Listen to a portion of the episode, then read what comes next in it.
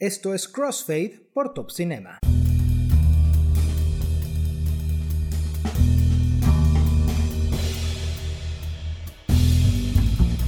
Hola, ¿qué tal? Es un placer saludarte y darte la bienvenida a un nuevo episodio de Crossfade por Top Cinema, el espacio de diálogo en el que platicamos sobre lo que más nos gusta, el cine y sus historias. Yo soy Arturo Garibay, listo ya para levantar la pista de audio, que hoy nos llevará a conversar sobre un largometraje mexicano que explora el cine negro, el cine criminal, con una historia de detectives, de corrupción policíaca, de intriga política y claro, de asesinato.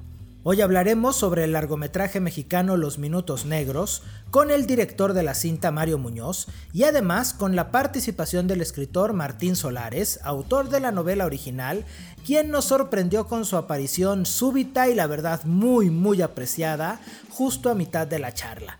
Pero antes vamos a poner un poquito de contexto, ¿va? Los Minutos Negros está ambientada a finales de los años 70, donde vamos a conocer a Rangel, un ex músico de Rigo Tobar que termina por convertirse en detective. Este hombre tendrá que transitar una selva de corrupción mientras intenta atrapar a un asesino de niñas, con pocos aliados y el sistema en su contra. Los Minutos Negros es protagonizada por Leonardo Ortiz Gris, Carlos Aragón, Cristian Ferrer, Mauricio Isaac, Sofía Espinosa y un gran elenco bajo la dirección de Mario Muñoz. Quédate en Crossfade y disfruta de nuestra conversación con Muñoz y Solares. Corre entrevista.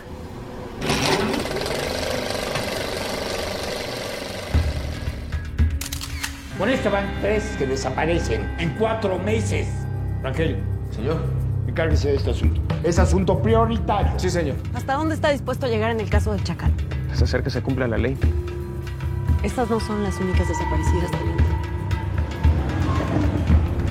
Cuéntame de entrada, Mario, eh, sobre el trabajo de adaptación de los minutos negros de la novela al guion. Es decir, ¿cómo fue este proceso?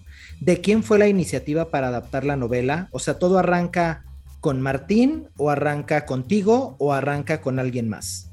No, arranca conmigo. Fíjate que, eh, pues nada, es una de estas cosas casi mágicas que de repente suceden en la vida. Yo estaba terminando de, editar los eh, Bajo la Sal cuando...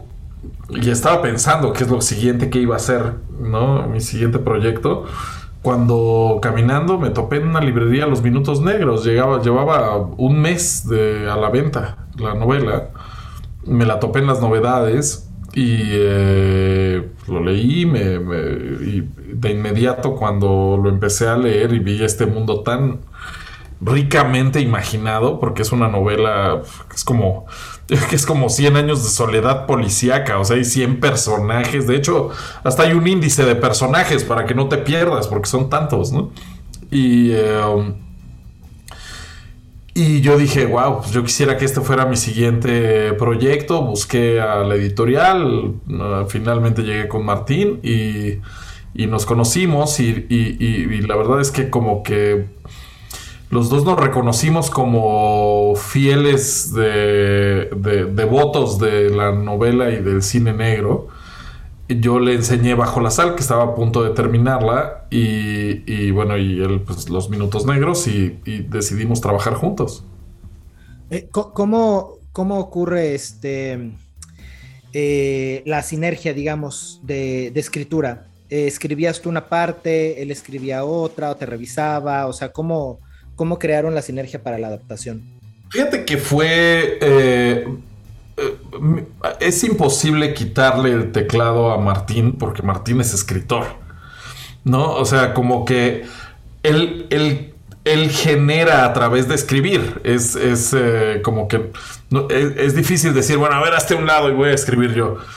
Eh, entonces realmente como que eran reuniones donde, o sea, prácticamente nunca trabajamos hasta el final que tuvimos que ya separarnos, pero durante el tiempo que duró el proceso, nunca escribimos por separado, siempre nos juntamos y rebotábamos la idea, él la bajaba ¿no? a escrito, la revisábamos y seguíamos así, pero siempre juntos. Me parece, después de haber visto la película, que vemos un elenco con muchísima cohesión, ¿no? Bueno, un Cristian Ferrer que obviamente siempre es fabuloso, eh, un Gris muy solvente, y me preguntaba yo un poco sobre cómo habría sucedido el proceso de consolidar el elenco, ¿no? ¿Cómo fue para ti eh, armar este cast? Fíjate que yo siento que Ay, como que eh, armar un cast de una película siempre es como un, proceso donde se tienen que alinear los astros, ¿no? Porque, porque tiene que coincidir las agendas, ¿no? El tiempo, el dinero, todo, ¿no? El interés, ¿no? Como que todo tiene que suceder. Afortunadamente, creo que es una novela tan rica que, que que en el guion pues, los personajes son muy nítidos y los actores como que de inmediato quisieron involucrarse. Entonces eso fue la verdad muy padre. Eh, tuvimos, o sea, hay como gente que yo tenía vista desde el principio, eh, ¿no? Como Sofía Espinosa, yo siempre quería que fuera parte del elenco. Eh, Carlos Aragón, yo siempre sabía que quería que fuera parte del elenco, pero no sabía muy bien en qué papel, ¿no? Porque pues es un actor interesantísimo, ¿no? Y, eh, y cuando vi un extraño enemigo y vi esta faceta de, de Christian, dije, wow, Christian tiene que estar, ¿no? Y eh, entonces como que, y, la verdad es que son golpes de suerte, pero no que todo el mundo pueda estar y coincida, pero creo que esta cohesión de la que hablas, el otro día justo hablábamos en la rueda de prensa y Christian mencionaba que que era una cosa muy, muy, muy especial para él llegar al set de los Minutos Negros porque siempre había un actor nuevo, ¿no? Porque pues, son como, es que como que van apareciendo caras y caras, ¿no? Y eh, siempre había un actor nuevo con el que había trabajado en alguna obra de teatro, ¿no? O, que, o, incluso que lo había dirigido en teatro, como es el caso de Enrique Singer. Y, y esta, esta idea de crear un cast muy sólido de gente de teatro, es decir, que tiene las herramientas del teatro que son muy, muy eh, demandantes, ¿no? Son, son realmente es como la gran prueba del actor. Eh, como que nos permitió tener un cast muy sólido con un mismo lenguaje, con mismas herramientas para resolver de la misma forma. Y que creo que también como que nos evitamos como meternos en el, en el, en el problema de decir, bueno, que haya una estrella. ¿No? Creo que el hecho de que, de que son, digo, hay actores más conocidos y menos conocidos en el cast, pero todos tienen una, como más o menos un, nivel de, de, reconocimiento con la audiencia de, lo he visto, ¿no? Sé que, sé que lo he visto en cosas, pero a lo mejor no es Diego Luna, ¿no? O qué sé yo. Eh, crea una sensación coral, como de ensamble, que realmente eso es lo que la película es, es una película de ensamble. Entonces, eh, creo que eso es lo que le da parte de esa, de esa homogeneidad y esa solidez de la que hablas. Eh, hablando precisamente de solidez y de la, la, forma en la que la película está resuelta, eh, digo, para mí fue este, algo que noté más bien desde casi desde el arranque es que la película es muy atmosférica. ¿No? Los espacios, las locaciones sirven para crear un ambiente que por un lado, creo yo, incide en la trama y por el otro lado, eh, ayuda a que el público se sumerja, ¿no? Entonces yo me preguntaba un poco también cómo había sido el proceso de scouting para los minutos negros, sabiendo que se tenía que crear este universo, ¿no? De ficción donde iba a ocurrir todo. Fíjate que... Um, es bien interesante porque para mí Los Minutos Negros es una, digamos, es una propuesta de, de, un cine de ficción muy construido, muy atmosférico, que finalmente eh, también habla de temas fuertes y serios que tienen que ver con la justicia y, y la violencia en nuestro país. Pero por una vía de acceso que siento que es como mucho más eh, amigable, si quieres ponerlo así, para la audiencia, ¿no? Porque de repente parece que, que solamente eh, si, si parece que a los temas fuertes de nuestra sociedad parece que solo hay que llegar por rutas, este, como muy difíciles, ¿no? Por el documental súper serio o por la película de denuncia de festival, ¿no? Pero como que esta, esta idea de crear una ficción muy completa que te involucre mucho emocionalmente, eh, como que es una ruta menos transitada y es la ruta donde, eh, donde están los minutos negros. ¿Qué onda, Martín? ¿Qué onda? Perdón. Oh, buenos días, Arturo. Mil disculpas, estaba en el otro link. Todavía me quedé trabado ahí. Mil disculpas. Eh, entonces, la verdad es que para Juan es un es un, lugar imaginario para mí. Para Martín es un lugar mucho más concreto porque, claro, pues él creció en Tampico y, y de, alguna manera, de alguna manera para Juan está muy basado en sus recuerdos de infancia. Pero para mí, que soy chilango, para Juan existe en la novela, ¿no? Entonces, yo justamente me quise separar, ¿no? Por un lado, la, violencia que estaba en, en, Tamaulipas, en Tampico, nos, nos prohibía hacer la película ahí. Pero luego lo empecé a ver como una ventaja, porque justamente nos permite crear un paracuán imaginario en el que la gente se proyecta. Es muy impresionante ahora que, que platico con, con gente que ha visto la peli que dice es que para mí es como el norte de Veracruz, casi con Tampico, no, es que es como Veracruz, no, es como, no, como que cada quien le pone, le pone la, lo que trae en la cabeza y genera ese paracuán que en realidad está hecho de pedazos de, la Ciudad de México, pedazos de Coatzacoalcos, pedazos de, eh, de Hidalgo, pedazos de Morelos, pedazos eh, de Tabasco, ¿no? Entonces, como que se crea una, una, fantasía, un lugar eh, imaginario en el cual todos nos podemos decantar, ¿no? Oye Martín, fíjate que platicábamos al inicio de la charla, me voy a, voy a apretar el botón de rewind un momentito. Sí. Eh, platicábamos al principio de la charla sobre el tema de la adaptación. Eh, y qué bueno que te montaste para preguntarte algo, ya que te involucraste en la adaptación. Eh, ¿cómo, ¿Cómo fue un poco para ti este proceso de disección ¿no? de, tu propia novela para sacarle los órganos que concretamente servían en lo cinematográfico, ¿no? Eh, fue complicado, fue difícil, tuviste que dejar trozos en el camino, ¿no? ¿Cómo fue? Bueno, mira, este, cada vez que yo veo la escena de tortura en la película me siento muy identificado. Este, recuerdo esos momentos encantadores y llenos de amabilidad eh, en los cuales Mario me decía, este, esta parte de tu novela que es buenísima, va para afuera. Esta otra también, ¿no? Eh, entonces yo veo la tortura y digo, eh, estos no saben nada de la vida, este, ni saben lo que es dolor. Este. No, no fue un proceso muy divertido. Eh, mira, eh, te quiero decir que ha sido fuente de un debate artístico constante y de una pregunta muy seria que los dos tratamos de resolver con total honestidad eh, intelectual, que es dónde está la frontera entre la literatura y el cine. veníamos de campos absolutamente distintos y en el fondo los dos medios tienen la vocación de contar historias, pero las maneras como fluyen la literatura y el cine son completamente distintas. El cine es como un relámpago efímero que pasa delante de tus ojos, como una especie, se parece, si se parece algo, se parece a un sueño que uno tiene con los ojos abiertos, lleno de color, de música, y si estaban hecho la, la película de sucesos impredecibles y personajes fascinantes, interesantísimos. Y una novela es solamente palabras que uno puede leer a su propio ritmo y que van provocando que uno mismo invente esa historia en su cabeza, que le ponga rostro a los personajes, que ponga la música de fondo. Eh, podemos mencionar una canción y aunque el lector no la haya escuchado nunca, el lector eh, inventa esa música en su cabeza. Eh, una buena novela tiene que crear muchos tipos de magia cada vez que tú estás leyendo ese relato.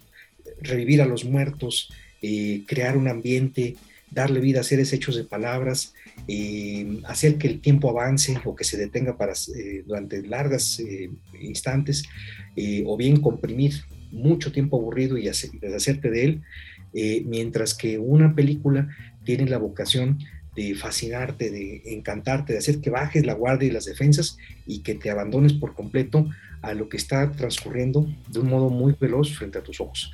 y tiene que un guion es una cosa, el puente que va de una cosa a otra y que tiene que provocar magia en tres momentos. Cuando se reúnen los actores, cuando el director edita el resultado de ese esfuerzo y cuando los espectadores están delante ya sentados ya en la butaca.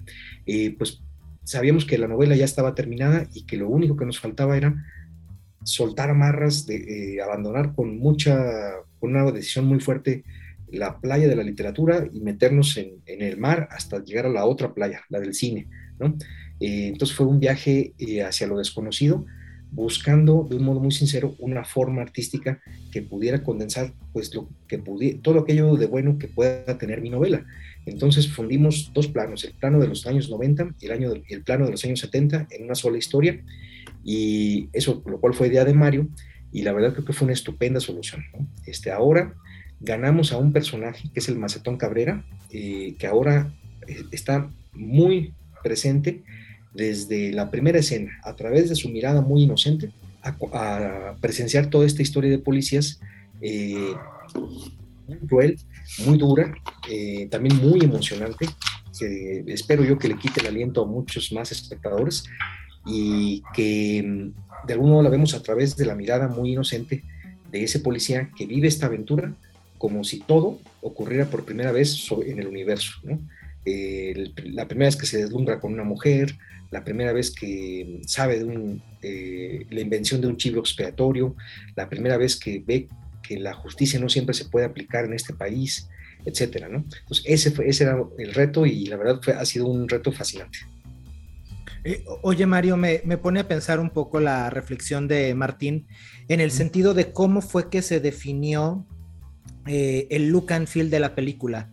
Es decir, usaste referencias concretas, cómo fueron tus conversaciones con Federico Barbosa para crear el mood de film noir que bueno, viene heredado desde la novela, pero que tenía que también este, existir bajo sus propios términos en los minutos negros, más allá de bajo la sal, ¿no? En los propios términos de los minutos negros. Fíjate que eh, es, es, muy buena pregunta la que haces, porque creo que nosotros tuvimos que, inventar, digamos, nuestro propio género, ¿no? Yo les decía que, digo, vimos cualquier cantidad de, de cine negro, ¿no? Eh, justo platicamos hace rato que, bueno, pues desde Kurosawa, ¿no? Desde, ¿no? Sobre todo como cine negro internacional, pero hasta Blade Runner, pues, ¿no? Que es cine negro con ciencia ficción. Y para entender como este lenguaje que aparece una y otra vez, ¿no? Eh, y que se repite como este claro oscuro y esta cosa tan contrastada y en fin, ¿no? Pero sobre todo, eh, digamos, nuestra película tenía más que ver con... Hay, una película de Billy Wilder que se llama Ace in the Hall, que me acuerdo que cuando leí la, la, la reseña decía es que es cine negro a plena luz del día. Les dije es que esto es lo que nosotros tenemos que inventar, ¿no? O sea, el noir tropical, ¿no? Porque no hay rascacielos, no hay frío, no hay fedoras, ¿no? aquí es, hay sudor, hay palmeras, ¿no? Está la selva, o sea, es, otro ambiente completamente, pero cómo transportamos los, los códigos del film noir acá, ¿no?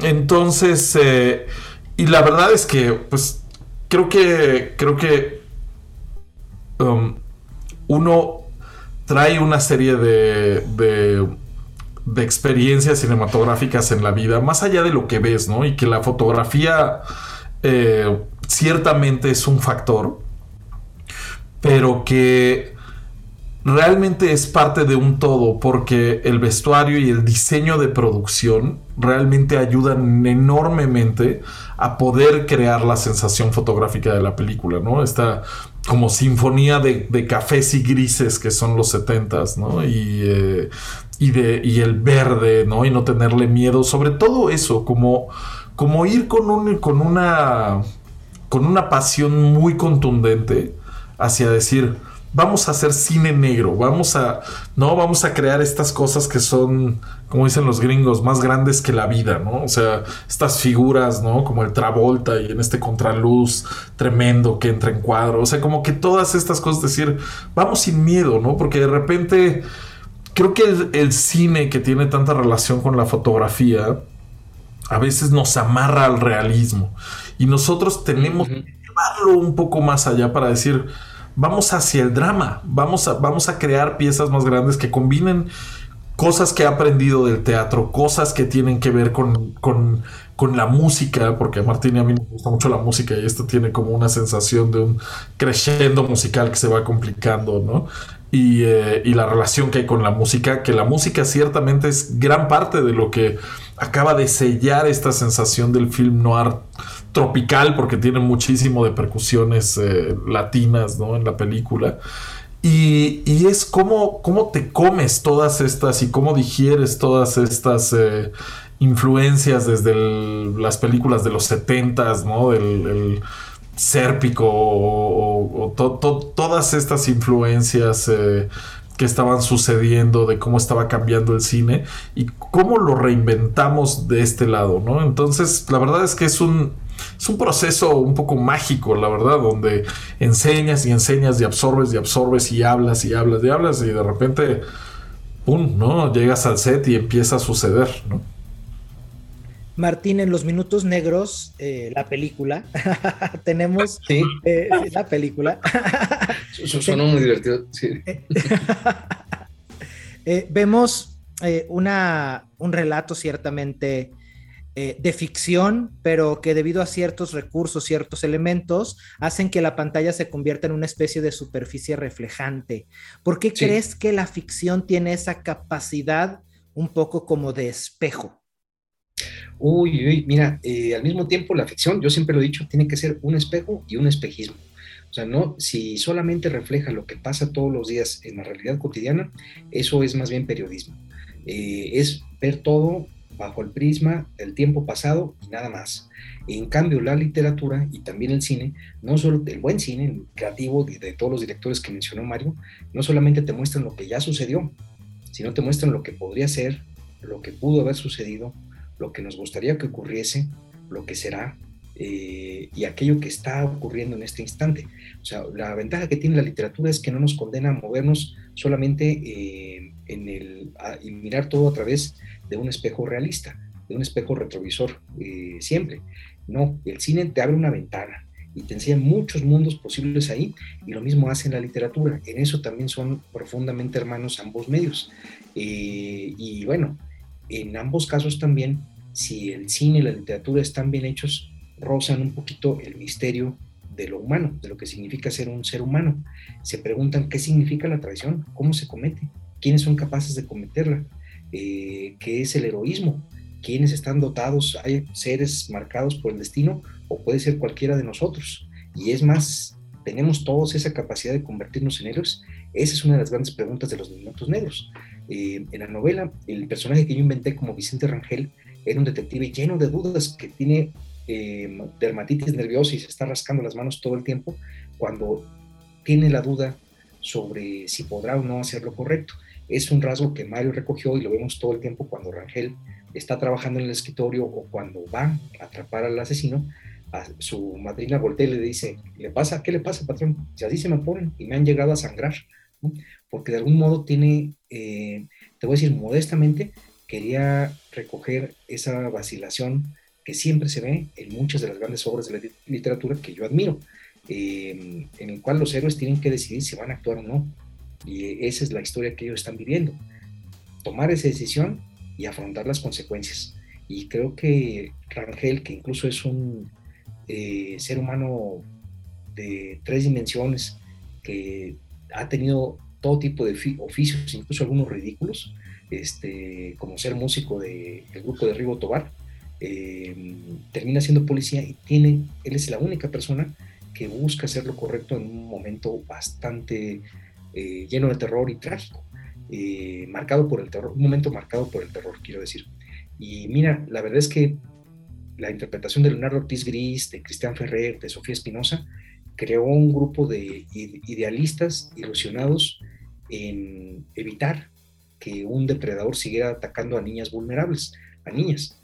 Eh, y tenían que pelear con la realidad, con la institución, que, les, que era absolutamente indiferente ante sus esfuerzos, y con aquellos elementos de la institu institución policíaca que no querían impartir justicia, sino administrarla y cobrar por ella. Entonces de eso se trata, trata los minutos negros, contar una historia sobre la justicia, para que cada quien calcule qué tan, con qué tanta frecuencia usamos esa palabra en nuestro país y si más bien la estamos perdiendo de vista en los últimos años. Eh, ya dice eh, Martín que Los Minutos Negros es una historia sobre justicia. Eh, y para cerrar la charla, Mario, me gustaría que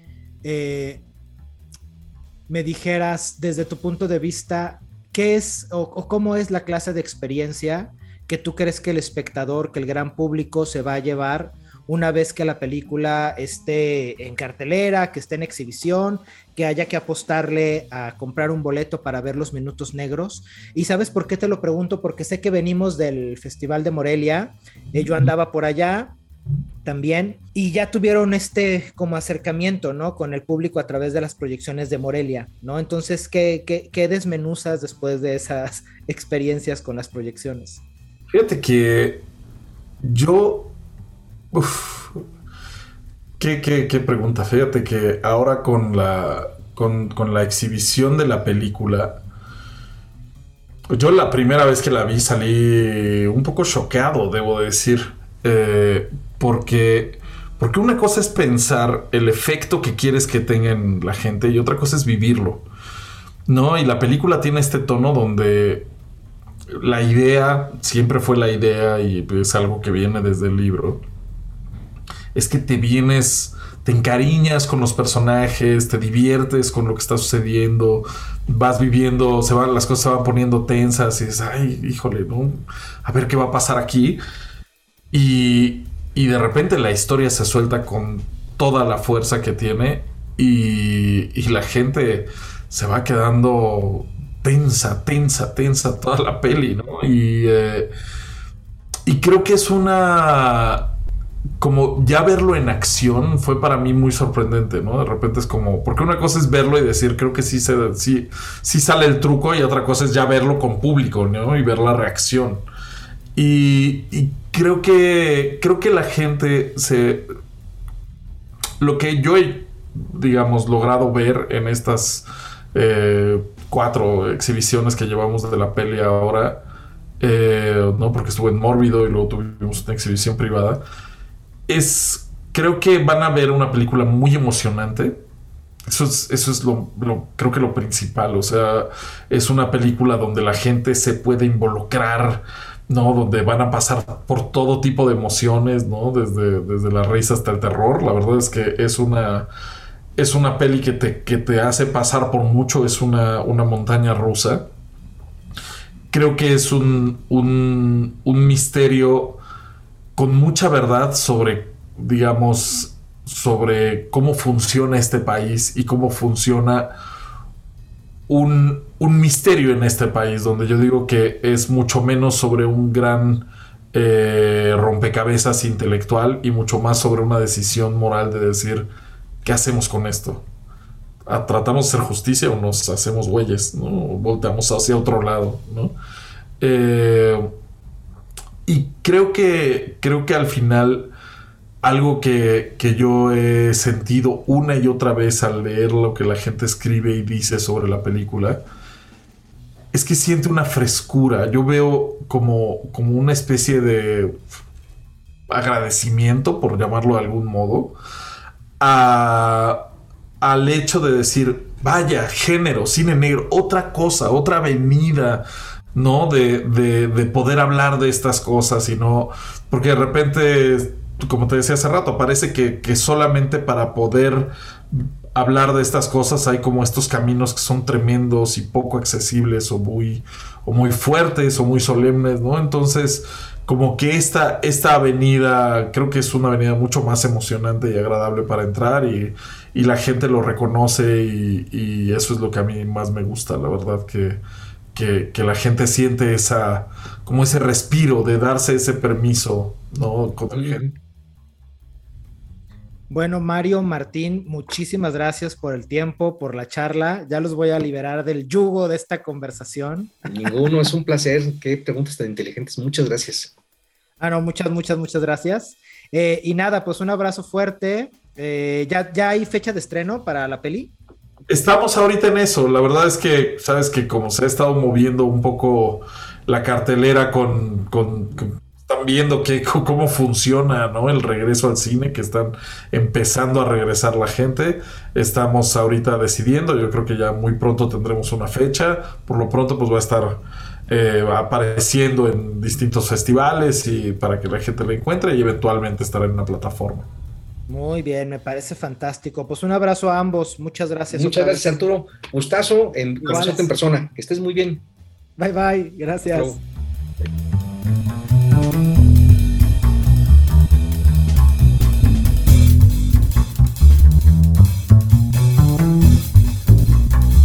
Minutos Negros es una producción de Alebrije, Trasciende Films y Voces Imaginarias. Distribuida por Videocine, la novela original de Martín Solares forma parte del catálogo de Penguin Random House. Muchas gracias por acompañarnos. Esto fue Crossfade por Top Cinema. Yo soy Arturo Garibay, periodista cinematográfico. Sígueme en Instagram, Twitter y Letterboxd como arroba Arturo Garibay y así podremos seguir charlando de cine.